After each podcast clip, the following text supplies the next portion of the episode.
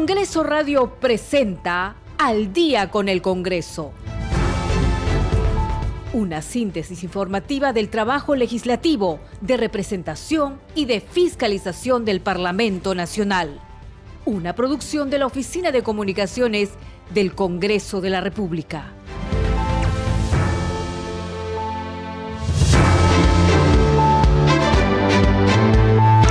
De la noche con un minuto. ¿Cómo están? Bienvenidos al programa Al Día con el Congreso. Les saluda Danitza Palomino y estas son las principales noticias del Parlamento Nacional. Por unanimidad, la Comisión de Ética aprobó iniciar indagación preliminar en contra de la congresista Hilda Portero por presuntamente haber utilizado aportes de sus trabajadores de confianza para realizar donaciones.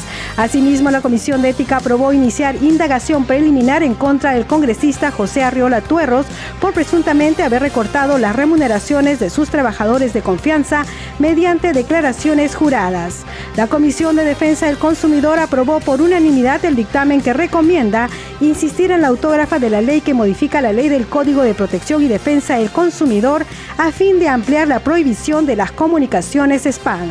Asimismo, esta comisión aprobó por unanimidad el dictamen que propone la insistencia de la iniciativa legislativa que plantea incorporar progresivamente en la plataforma Mejor Atención al Ciudadano a los organismos reguladores de los servicios públicos y a su vez declarar de interés nacional la creación e implementación progresiva de la ventanilla de consumidor y usuario.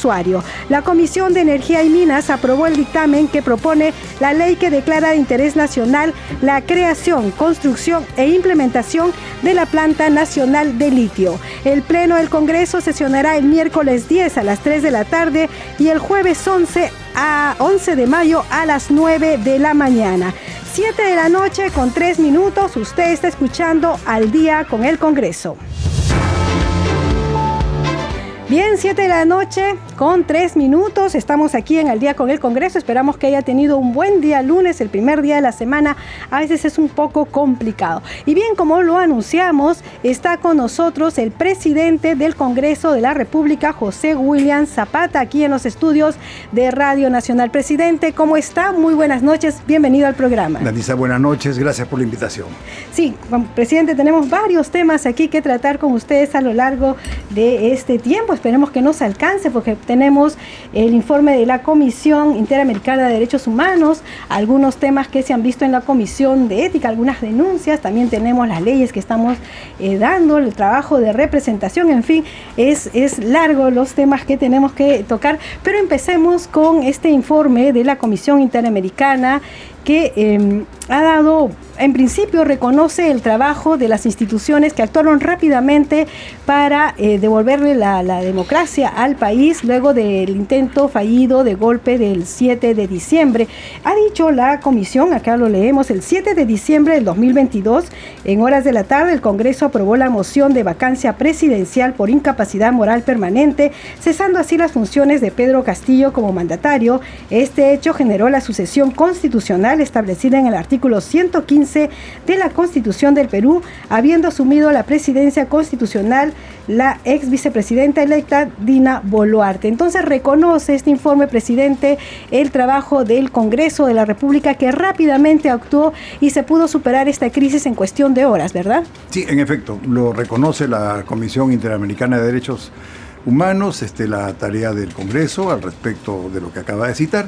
Y también este, es tácito que está reconocida la acción también del Ministerio Público, el Poder Judicial, el Tribunal del Constitucional, la Defensoría del Pueblo y la Junta Nacional de Justicia. Obviamente también las Fuerzas Armadas y la Policía Nacional, todas instituciones del Estado que reaccionaron al mismo tiempo conforme dice la Constitución. Esto prueba obviamente que allí hubo un golpe de Estado y eso está este, aceptado. Si ahora por la comisión, yo creo que todos eh, ya consideran que lo que hubo el 7 de diciembre del año pasado fue un golpe de Estado. Efectivamente.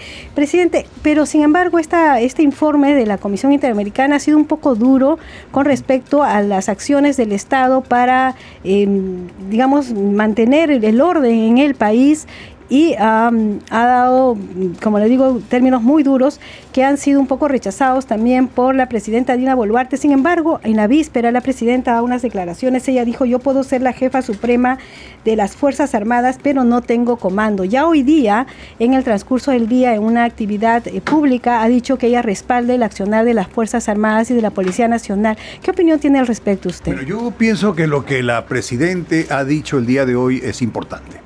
La tarea de ella como jefe supremo de las Fuerzas Armadas es casualmente respaldar a las Fuerzas Armadas y a la Policía Nacional. Entonces ella es la, la líder o lideresa de las Fuerzas Armadas, de las instituciones tutelares, y, y, no hay nada mejor que el líder sea quien respalde a sus fuerzas. Si no, no funcionan una serie de principios que están muy, este, muy por dentro de las Fuerzas Armadas. Entonces creo que eso es, es, es útil. ¿no? Y al respecto de la... Y, es muy bueno por la, mm, por la posición que tiene ella, por la autoridad que lleva y las responsabilidades que tiene el Ejecutivo y en el sentido de, de quien dirige el gobierno y, la, y también las tareas que tienen las instituciones, en este caso las Fuerzas Armadas y la Policía Nacional. Eh, en lo que se relaciona a la Comisión Interamericana, yo también como muchos peruanos no estoy de acuerdo con el sentido general de la, del, del, informe de la comisión. Eh, por ejemplo, en aquellos términos relacionados con masacres, ejecuciones extrajudiciales. A referirse al caso en Ayacucho, ¿verdad? Sí, a, las muertes que hubieron. Obviamente de que todas ellas tienen que ser investigadas. El Ministerio Público tiene esa responsabilidad, el Ministerio Público debe terminar el asunto definiendo responsabilidades individuales o como corresponda. Pero de ahí a que se digan que han habido ejecuciones extrajudiciales y masacres, eso yo creo que es, este, es excederse. ¿no? Este, es, también considero que el, el informe es sesgado y y tiene intromisión también sobre lo nuestro cuando se refiere de que el Ministerio Público debe hacer la investigación asesorado o darle el pase a una comisión multinacional que puede investigar los hechos.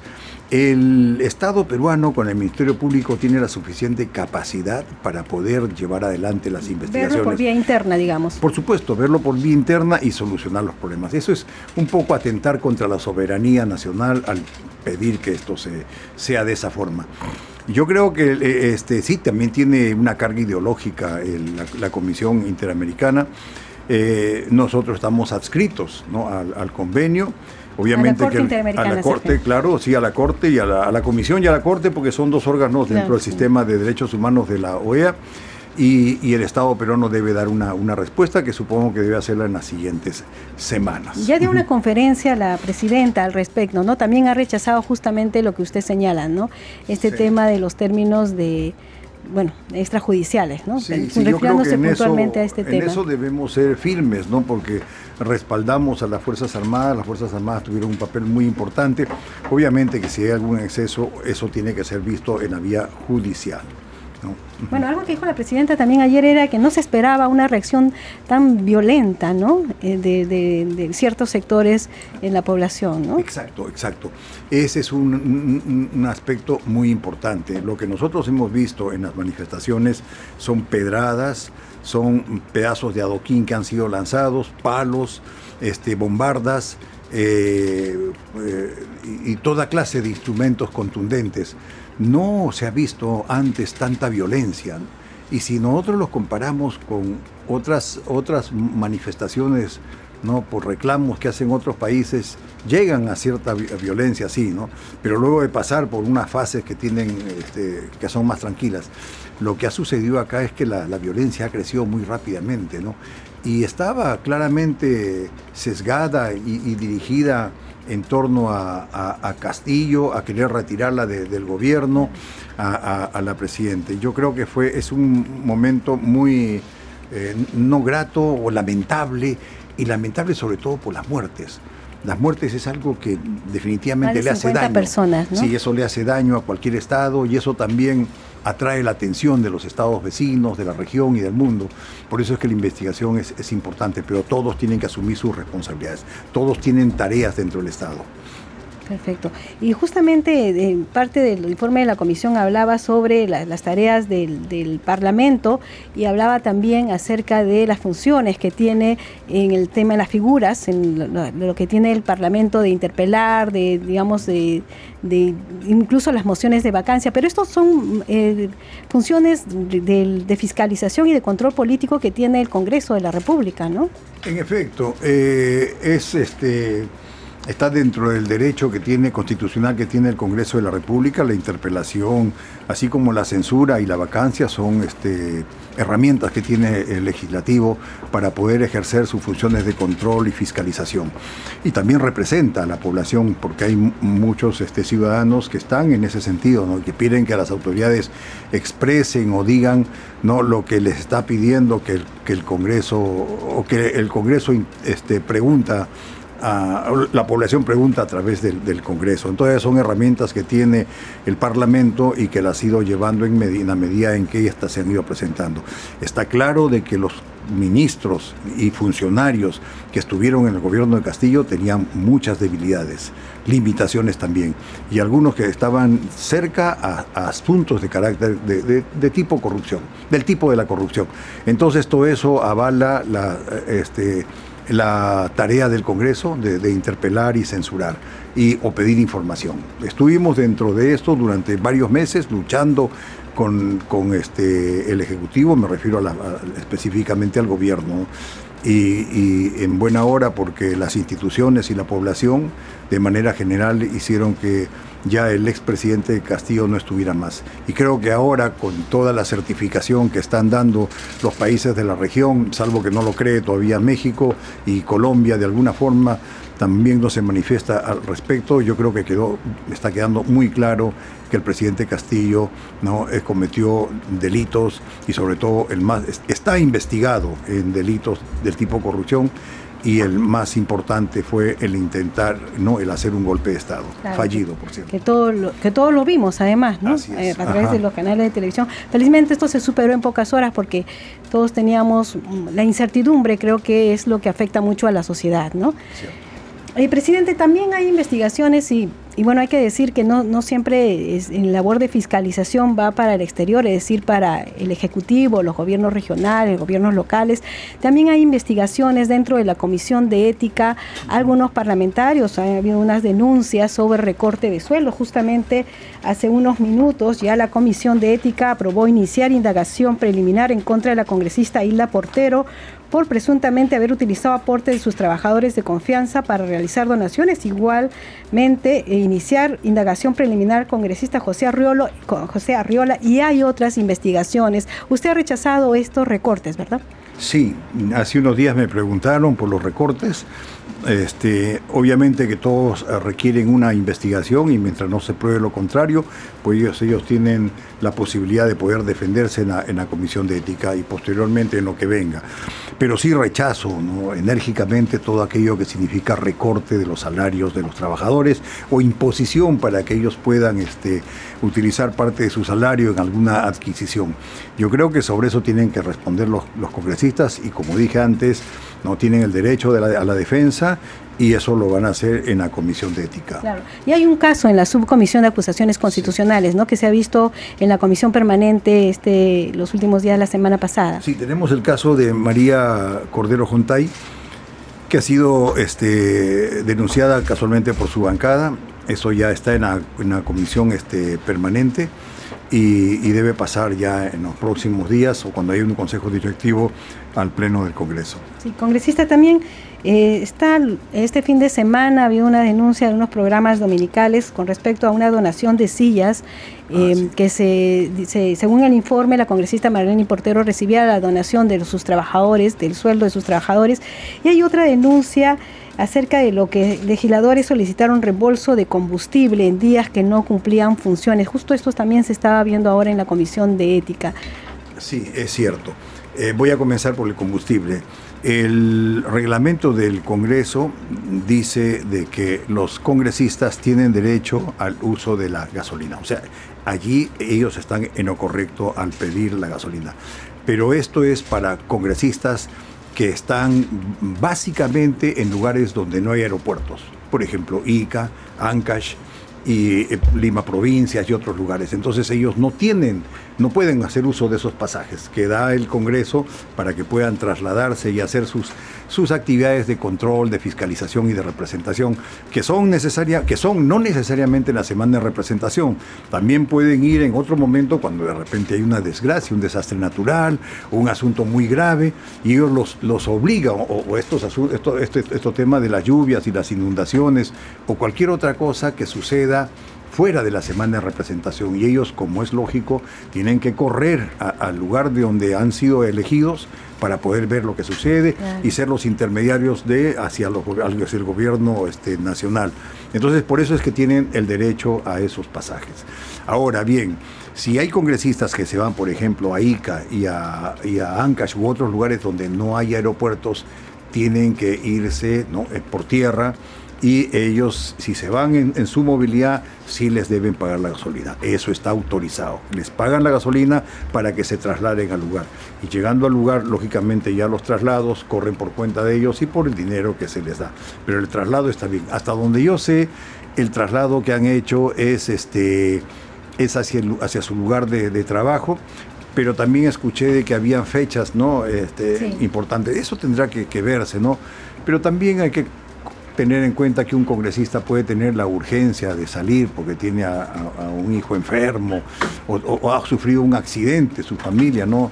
O hay algo parecido, entonces tiene que salir, ¿no? Y, lo que, y lo que utiliza es solo la gasolina. Para moverse en el lugar, eso sí, ya no ya no corresponde. Pero en fin, entiendo que también sobre eso está la Comisión de Ética. La Comisión de Ética ya ha hecho la, la denuncia que corresponde y va a evaluar si fue en una necesidad que como corresponde o hay por él un exceso.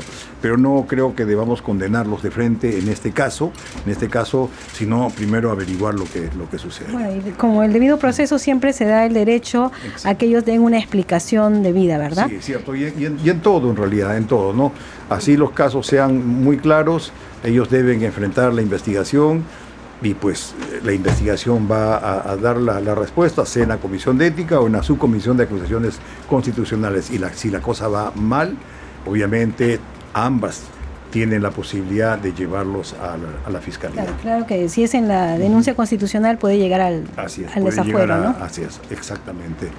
Sí, presidente, eh, hay una ley que, este fin de semana ha estado preocupando sobre todo al gremio periodístico y es el aumento de penas y hacer efectivo el pago indemnizatorio por el daño al honor causado al querellante. Esto ya fue aprobado en una primera votación. Suponemos que en el pleno que está programado para el miércoles o jueves vaya a una segunda votación, pero ha recibido también una cierta objeción de algunas bancadas como de Fuerza Popular que ha emitido incluso un comunicado al respecto esto es decisión también del, Pleno, ¿verdad? Sí, es decisión del Pleno y se refiere a la difamación, al aumento de las penas por difamación. Esto ya este, pasó la primera votación y yo eh, espero que en la segunda votación haya un amplio debate, porque lo amerita así este proyecto de ley y pueda llegarse al, arribar a lo que corresponde. Eh, sí, sé también que hay una preocupación en el gremio de periodistas, ¿no? Porque temen de que pueda ser mal empleado de alguna forma. Y yo creo que están en lo, correcto en su preocupación. Pienso que el debate que debe haber puede, va a ser importante. Sin embargo, también hay que tener en cuenta que la difamación es algo delicado para todos, ¿no? Y, bueno, hay casos en que se ven que en, las redes o en diferentes sitios calumnian a las personas, ¿no? No me refiero específica a los, específicamente a los medios, sino pueden haber calumnias en los trabajos de un compañero de trabajo o de otra persona, ¿no?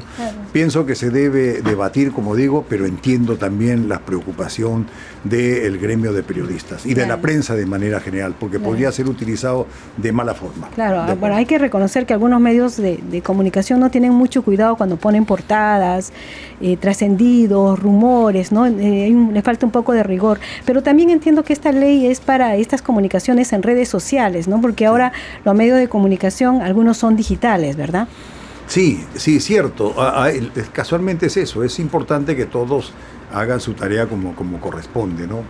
Este, hay muy buenos periodistas, pero también posiblemente hay, algún, hay, hayan algunos que que no hacen su tarea como corresponde. Y en las redes hay, hay de todo, ¿no? Y no me refiero a necesariamente a redes o a organizaciones este, de, medios o de, sí, de medios de comunicación que tienen tiempo y experiencia, sino que cualquiera puede decir cosas. Pero sí comprendo, reitero, esa preocupación y yo espero que haya un amplio debate al respecto y se llegue a, una, a, una, a buen puerto, teniendo en cuenta ese riesgo que existe este, para los medios. Claro, la preocupación, ¿no? La preocupación. Eh, y luego otro tema que usted mencionaba, que era lo que es la función de representación de los parlamentarios. Nosotros hemos visto que en la semana de representación los parlamentarios han ido a las regiones, pero sobre todo a estas regiones que han sido afectadas por las lluvias, los desbordes, y usted indicó que iba a hacerse un informe que se iba a cruzar con el Poder eh, Ejecutivo para ver de qué manera se actuaba, sobre todo en beneficio de estas poblaciones, de los damnificados o de las poblaciones afectadas. Sí, han habido ya dos semanas de representación donde los congresistas han salido en grupos, claro que algunos de ellos también han salido antes o, antes de, esta fecha para recabar información. La tarea de los congresistas ahí es este, reunir información, juntar los intereses o los deseos de las autoridades locales o regionales y llevar esas preocupaciones o esos requerimientos al gobierno central. Entonces nosotros para la primera vez hace esto ya cuatro semanas atrás, no, el mes anterior, eh, tuvimos una primera reunión en la, en la PCM y fuimos todos los congresistas este, del norte y tuvimos una, una, charla con la PCM y los ministros que tienen responsabilidad en el tema. Les hicimos conocer todos los requerimientos de la población, asimismo ellos hicieron un informe de lo que estaban avanzando. Ahora llegó la segunda, la, segunda vez en, esta última semana de representación y nuevamente los congresistas ahora han ido a ver ¿no? cuál es el, estándar o cuál es el lugar donde se encuentra, la línea de base con la que comenzaron, si es que han mejorado en relación a las acciones del Ejecutivo y también ellos siguen en la misma tarea cada uno de los congresistas hace su informe, nosotros recabamos esta información, la reunimos y se la hacemos llegar al Ejecutivo para que, para que le sirva al Ejecutivo a, tomar las decisiones o mejorar, o mejorar estas. Y también es un trabajo donde coordinado con los gobiernos regionales y locales, ¿verdad? Sí, obviamente esa es una tarea muy importante. Los gobiernos locales y regionales necesitan este, hacer acciones conjuntas, por eso es necesario que se junten. Los gobernadores regionales lo hacen, ¿no? pero por ahí está el congresista que también este, colabora con ello y hace que puedan funcionar mejor esa, ese encuentro donde se vayan a ver las necesidades de la población. Y como le dije, todo esto tiene que ser llevado al Ejecutivo por cuanto ellos son los que tienen la tarea de tomar las decisiones. Nosotros no tenemos iniciativa de gasto, nosotros no, no podemos tomar decisiones al respecto. Lo que hacemos es coadyuvar el esfuerzo ¿no? y obviamente hacer una tarea de control y de fiscalización a lo que hacen también las autoridades, ¿no? desde la autoridad central, desde las autoridades centrales a las que son subnacionales. Perfecto. Presidente, ya usted sabe que los tiempos en radio son así, tenemos que irnos a una pausa y vamos a regresar con más preguntas para, para que usted pueda informar a la ciudadanía que nos está escuchando a través de Radio Nacional en todo el país. Siete de la noche con 24 minutos. Hacemos una pausa y regresamos con más información aquí en Al día con el Congreso.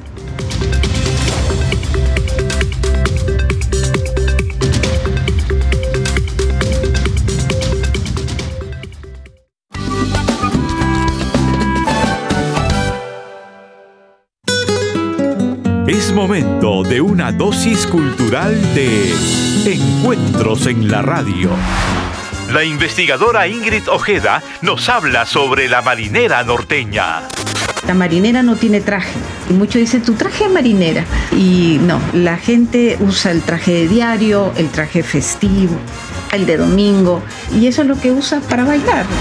¿Quieres conocer más del arte, la música y la cultura viva del Perú? Entonces, únete a las veladas culturales de Encuentros en la Radio con Celeste Acosta. De lunes a viernes a las 8 de la noche por Radio Nacional.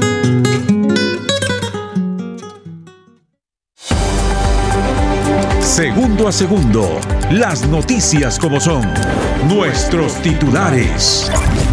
7 de la noche con 25 minutos, amigos. Bienvenidos a México Informativo de esta hora. La Comisión de Constitución y Reglamento del Congreso discutirá mañana la propuesta legislativa de acusar constitucionalmente a los titulares del Jurado Nacional de Elecciones, de la Oficina Nacional de Procesos Electorales y del Registro Nacional de Identificación y Estado Civil. El cuarto juzgado de investigación preparatoria nacional continuará este miércoles 10 con la audiencia de control de requerimiento mixto en el proceso contra Keiko Fujimori y otros por el caso Cócteles. El Ministerio de Vivienda, Construcción y Saneamiento construirá este año más de 15.000 viviendas bioclimáticas Sumahuasi para familias de zonas rurales afectadas por las heladas y el friaje. La ola de calor y lluvias intensas generadas por el niño costero afecta al 30% de la producción de algodón en el país, indicó la Cámara de Comercio de Lima. Cerca de 100 efectivos policiales y las sugerencias de la Municipalidad de La Victoria llevaron a cabo un gran operativo de limpieza en el Emporio de Gamarra de cara a la campaña del Día de la Madre. 7 de la noche con 26 minutos. Hasta aquí las noticias de la hora. No, usted no se vaya. Continúe disfrutando de su, la mejor programación de Radio Nacional y con su programa Al Día con el Congreso con Danixa Palomino.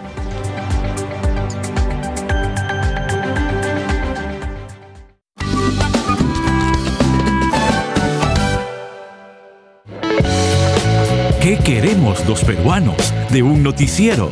Que nos diga la verdad. Primero eso. Que muestren los distintos puntos de vista. Que no nos cuenten su opinión. Que nos cuenten lo que pasó. En el informativo de Radio Nacional estamos al servicio de todos los peruanos. Por eso nos preocupamos por hacer periodismo serio y ofrecerte información confiable. Escucha nuestra primera edición con Michael Reyes y Ricardo Alba. Lunes a viernes de 6 a 9 de la mañana por Radio Nacional.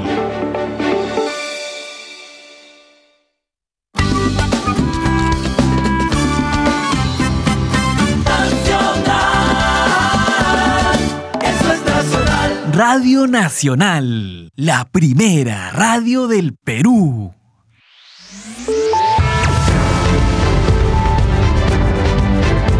Continuamos en Al día con el Congreso.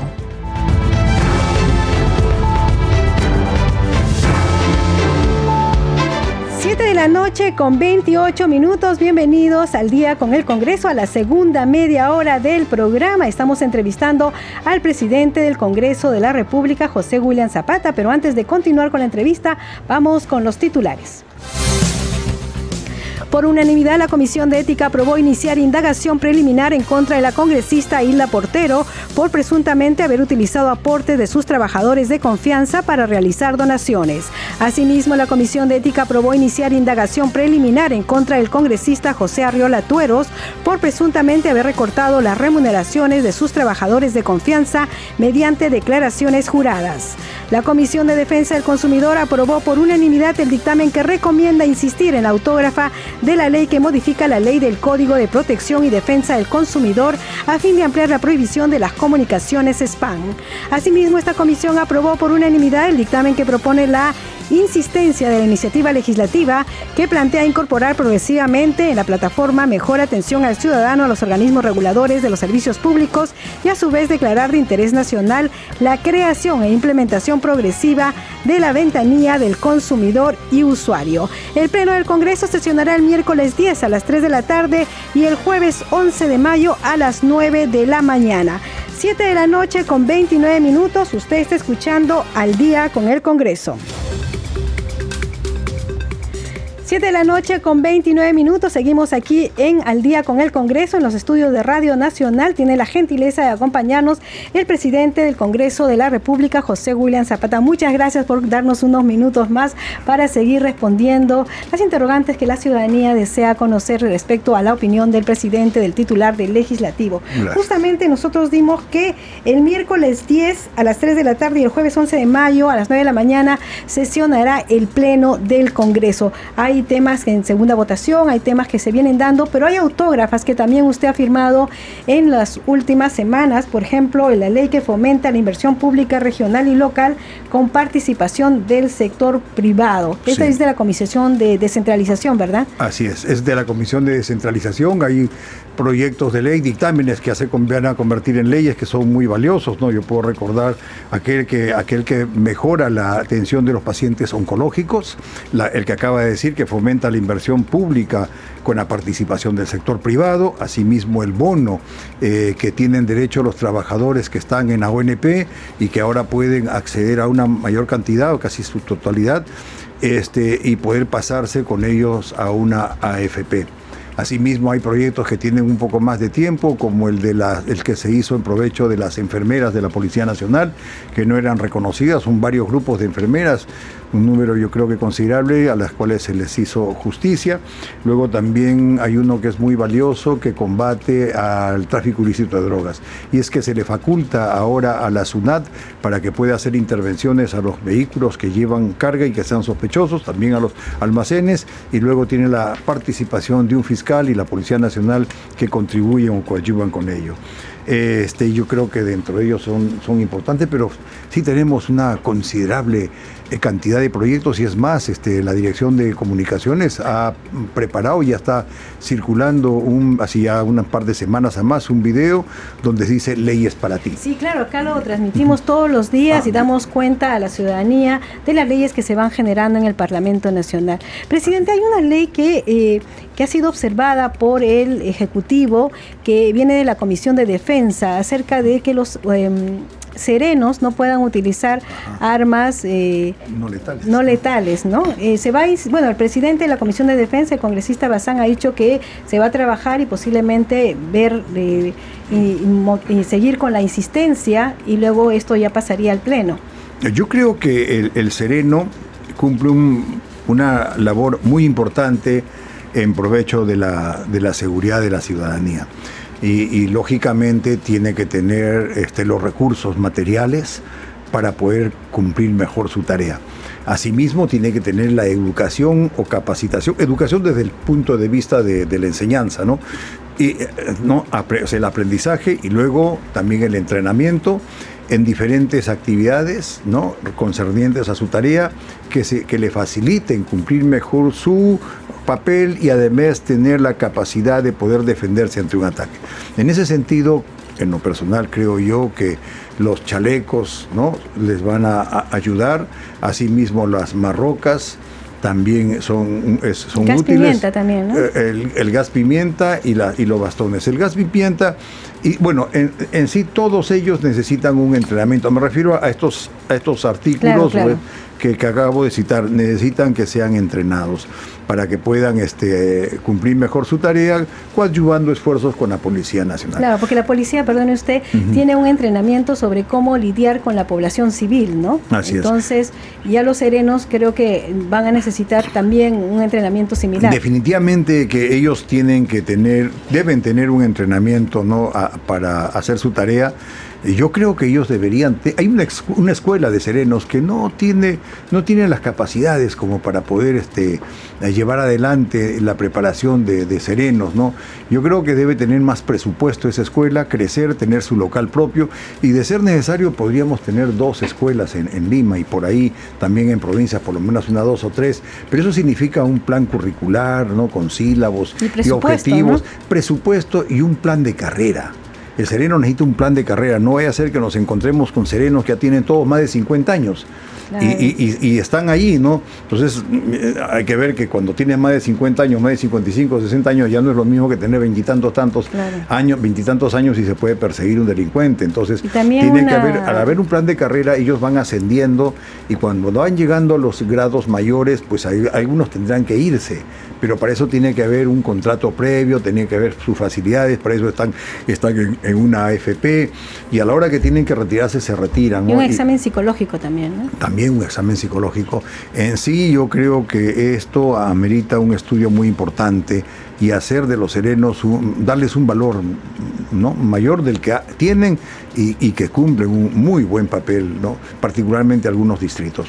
Sí, eso es cierto. Y también he visto que usted ha sustentado en, uno de los últimos plenos un proyecto de ley sobre los insumos químicos para evitar eh, em, la producción de droga ilegal.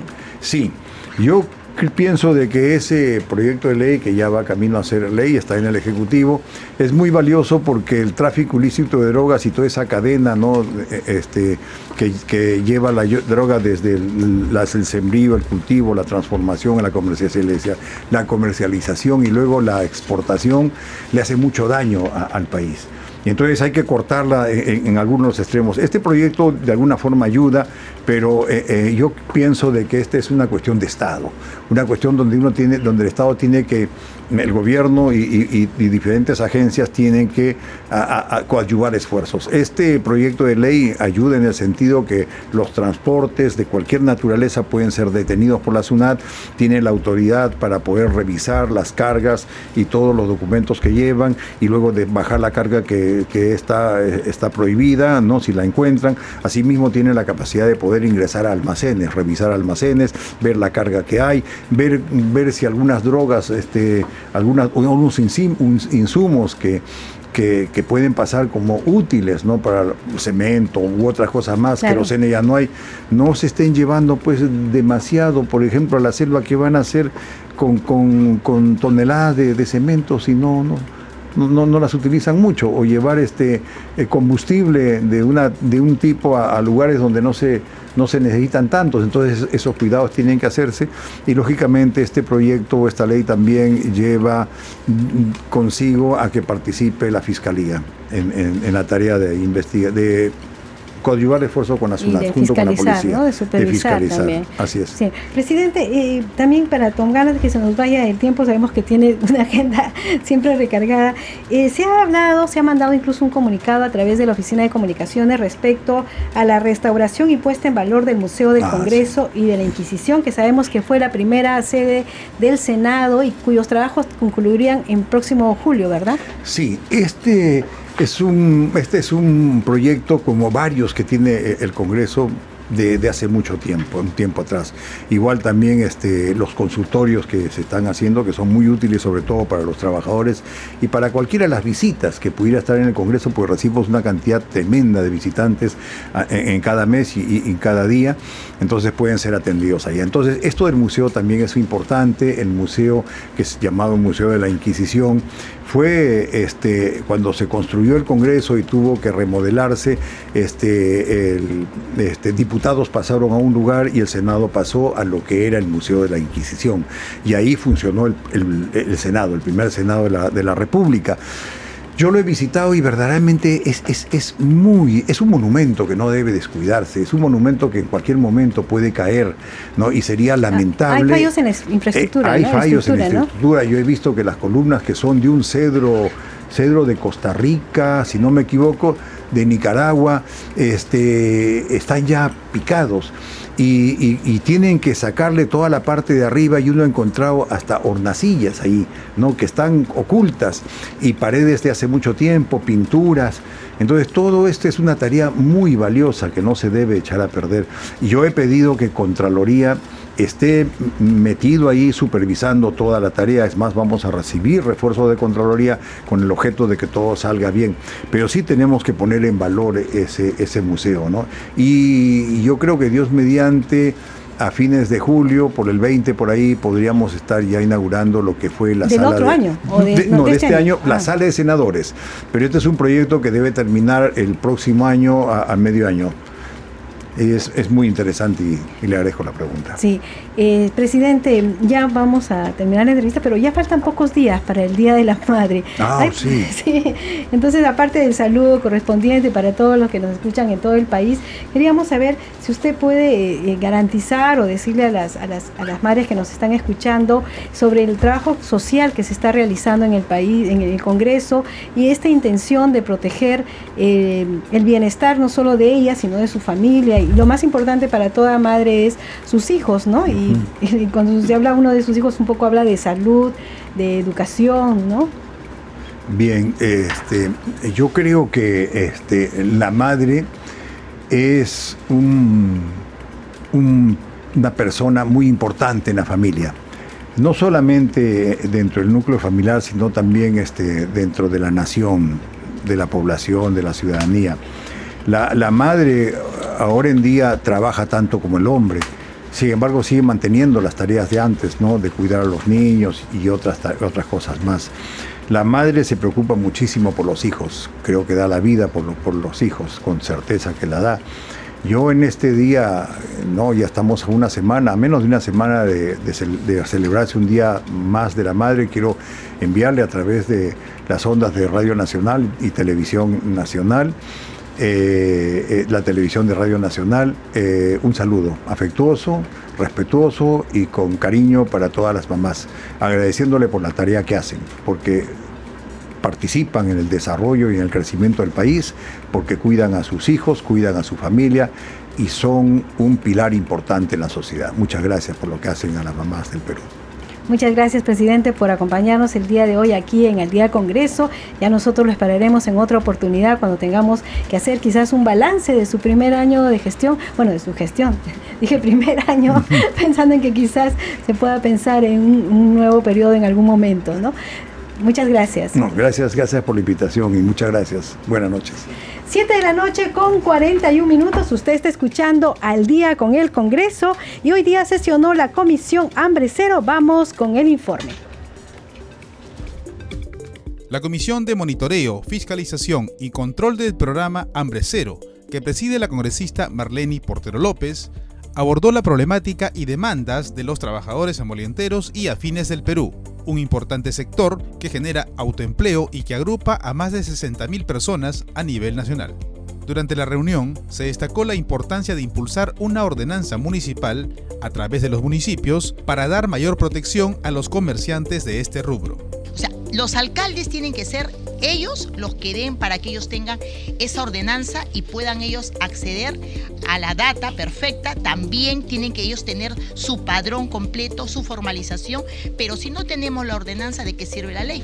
Entonces ellos ahora se van para unificarse, para hacer fuerza y para poder mandar un documento a todas las municipalidades y ese documento remitirlo a nuestra comisión para nosotros en nuestras funciones hacer el seguimiento y las llamadas correspondientes para que eso se cumpla, porque es por justicia social. La parlamentaria recalcó que una nueva ordenanza ayudará a reforzar el reconocimiento de este importante grupo autogestionario, que en varias ocasiones han sufrido atropellos por parte de agentes municipales. Porque esta ordenanza va a hacer que a ellos los traten con igualdad de oportunidades esa ordenanza es el hilo que falta para que nuestros hermanos amolenteros a nivel de costa, sierra y selva, ellos sean bien atendidos y sobre todo tratados como cualquier persona. Ellos no son ambulantes más, ellos son autogestionarios, ellos son los que dan a 5 millones el desayuno, un desayuno bueno, un desayuno nutritivo. Ellos están a la vanguardia de también poniendo la suya para erradicar el hambre, la malnutrición y la carga de la triple malnutrición. Durante la sesión de la Comisión Hambre Cero, participó la representante de la Gerencia de Desarrollo Económico de la Municipalidad Metropolitana de Lima, así también de la Federación Nacional de Emolienteros Generadores de Autoempleo Productivo y Afines del Perú, entre otros dirigentes de diversos distritos de la capital peruana. 7 de la noche con 44 minutos seguimos aquí en Al día con el Congreso y hoy la Comisión de Energía y Minas aprobó el dictamen que propone la ley que declara interés nacional la creación, construcción e implementación de la planta nacional de litio. Vamos con el informe. El proyecto aprobado por la Comisión de Energía y Minas busca declarar de interés nacional que toda exploración, explotación, industrialización y comercialización de litio en territorio peruano sea de carácter estratégico y de utilidad pública. Además que los resultados de explotación, industrialización y derivados de litio satisfagan la demanda nacional. Proponen que los excedentes se comercializarán a nivel internacional. Desde noviembre del 2017 se anunciaba en los medios periodísticos el descubrimiento de un importante yacimiento de litio en el departamento de Puno para el año 2021. Ya se refería que el proyecto Macusani se encamina a convertirse en la mina de litio más grande no solo de Sudamérica, sino del mundo. Señor presidente, este proyecto de ley es fundamental para el desarrollo del país. El Perú tiene que industrializarse nosotros tenemos que dejar de ser el patio trasero de los países industrializados y de las empresas que vienen solamente a llevarse nuestros productos naturales. Durante la sesión realizada en el auditorio de la Municipalidad de Pacocha, provincia de Hilo, departamento de Moquegua, se resaltó que el propósito de esta iniciativa legislativa es garantizar la industrialización y comercialización del litio y de sus derivados, ya que constituye recursos estratégicos para el desarrollo del país. El no cumplir con el principio de subsidiariedad eh, que exige la Constitución y al no ser un bien esencial, necesario, ni tener las condiciones que para que el Estado actúe en la economía con la constitución de una planta nacional de litio, obviamente, por mis principios, voy a votar en contra de este dictamen. Cabe resaltar que la PCM opinó desfavorable, sustentando en que se estaría invadiendo las competencias del Poder Ejecutivo, específicamente del principio de separación de poderes y de competencia.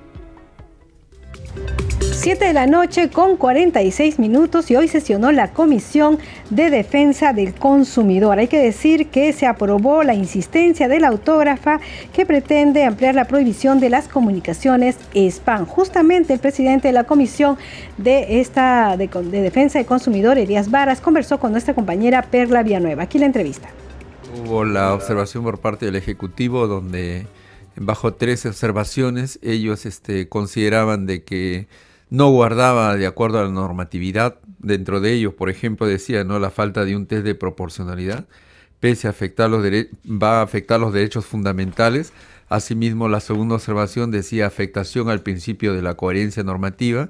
Y como tercero decía falta de justificación de la necesidad de las propuestas contenidas en la autógrafa de ley cosa que hemos nosotros fundamentado que todo esto se ajusta dentro del artículo 2 de nuestra Constitución en su numeral 22, donde dice pues de que todos los peruanos o ciudadanos tenemos derecho al descanso, al derecho de la libertad, ¿no? de utilizar nuestro tiempo eh, con la familia, al buen disfrute, y no necesitamos, pues, mediante estas llamadas que no han sido consentidas, que son las llamadas spam, son aquellas donde el ciudadano no ha dado ningún consentimiento, pero sin embargo nos llegan a nuestros celulares, a nuestros PC, computadoras, nos llegan mensajes de texto, nos eh, llaman eh, de manera persistente y sin una previa autorización.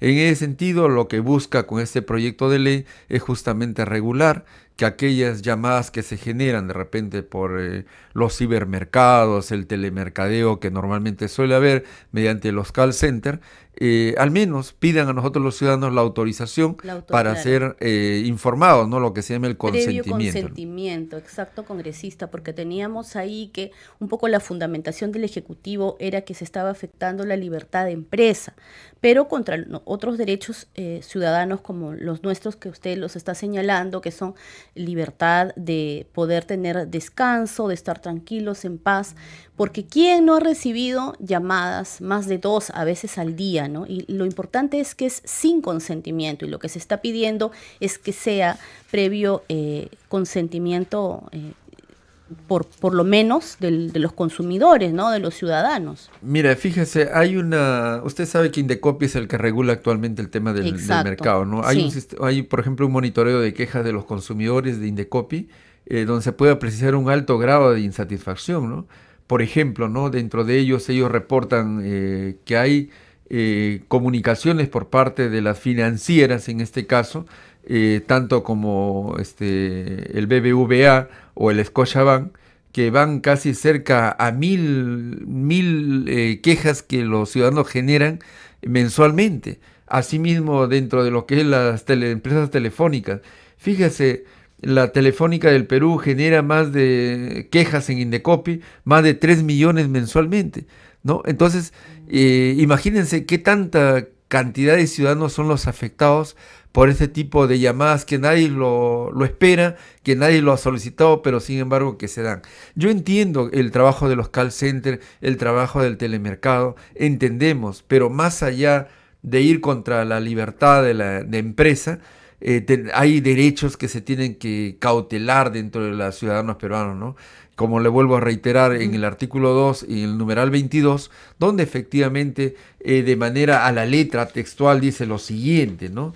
Por ejemplo, dice que toda persona tiene derecho a la paz, a la tranquilidad, al disfrute del tiempo libre, y al descanso, así como gozar de un ambiente equilibrado adecuado para el desarrollo de su vida.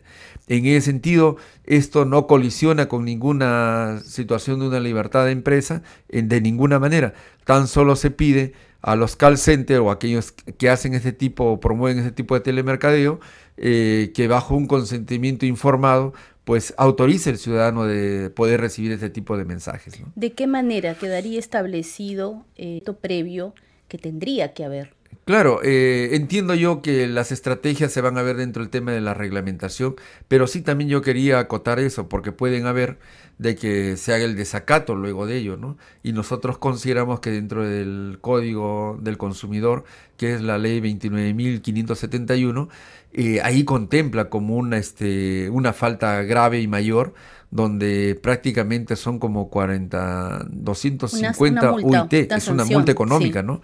En ese sentido habría que, que en cuanto se aprueba esta ley, por parte del Ejecutivo y en cuanto se reglamente y se implemente ya dentro de lo que es las disposiciones, vamos a tener que todas las empresas someterse a ello. En el caso de incumplimiento van a tener que ser sancionadas. Para que nos, están, eh, están conectados, nos están escuchando y viendo congresistas, ¿qué es lo que sigue de aquí en adelante según el proceso parlamentario? ¿Va a ir al Pleno? Sí, efectivamente esperemos que la mesa directiva o mediante la, Junta de Portavoces, esto se pida de manera inmediata, sea agendado en las reuniones que normalmente suelen darse, en el Pleno pueden ser los miércoles o jueves, y tener este, de una mente el autógrafo, hacerlo llegar por insistencia al Ejecutivo, y el Ejecutivo tendrá que implementarlo, eh, publicarlo y luego reglamentarlo, ¿no? como es debido. 7 de la noche con 52 minutos. Entonces hemos tenido hoy día un programa especial con una entrevista al presidente del Congreso de la República, José William Zapata. Ya es momento de ir terminando. Vamos como siempre con los titulares. El presidente del Congreso, José William Zapata, saludó el respaldo de la presidenta Dina Boluarte a las Fuerzas Armadas y la Policía Nacional realizada hoy en una actividad pública. El titular del legislativo reiteró que el informe de la Comisión Interamericana de Derechos Humanos es sesgada y hay una intromisión en la soberanía de las instituciones como el Ministerio Público. Sobre el incremento de la pena contra la difamación, sostuvo que el proyecto debe tener un amplio debate con la participación de los medios de comunicación. Es una norma que no está dirigida a ningún gremio en específico menos al periodístico, puntualizó. Por unanimidad, la Comisión de Ética aprobó iniciar indagación preliminar en contra de la congresista Hilda Portero por presuntamente haber utilizado aportes de sus trabajadores de confianza para realizar donaciones. Asimismo, la Comisión de Ética aprobó iniciar indagación preliminar en contra del congresista José Arriola Tueros por presuntamente haber recortado las remuneraciones de sus trabajadores de confianza mediante declaraciones juradas. Siete de la noche con 53 minutos. Nosotros queremos agradecerle, como siempre, a nombre de todo el equipo de Congreso Radio por acompañarnos esta noche y decirle que aquí en Radio Nacional los hemos acompañado, como siempre, Marco Manchego en los controles, Alberto Casas en la transmisión streaming por YouTube y Danitza Palomino en la conducción. Ya nos acercamos rápidamente al Día de la Madre y nosotros a lo largo de estos días vamos a estar eh, transmitiéndole los saludos que están eh, dando los congresistas de las diferentes bancadas de las diferentes regiones a sus madres. Este es un, tema que ha trabajado el canal del Congreso de la República y tiene una característica muy particular, es que los congresistas cuenten algún tema, alguna anécdota con sus madres queridas. 7 de la noche con 54 minutos. Le vamos a dejar entonces con el saludo del congresista Alex Paredes. Buenas noches, nos reencontramos mañana a las 7 de la noche. En alguna oportunidad una protesta en el colegio y mi madre era funcionaria de ese sector y al llegar a ayudar a solucionar ese problema encontró que una de las personas que dirigiera yo y entonces no sabía cómo llamar la atención a su hijo. Esa es una deuda muy grande que me ha motivado a seguir en, lo que estoy hasta el día de hoy. Agradeciendo siempre a las madres por todo el amor, el cariño que nos entregan a sus hijos. Que sea un bonito día de la madre.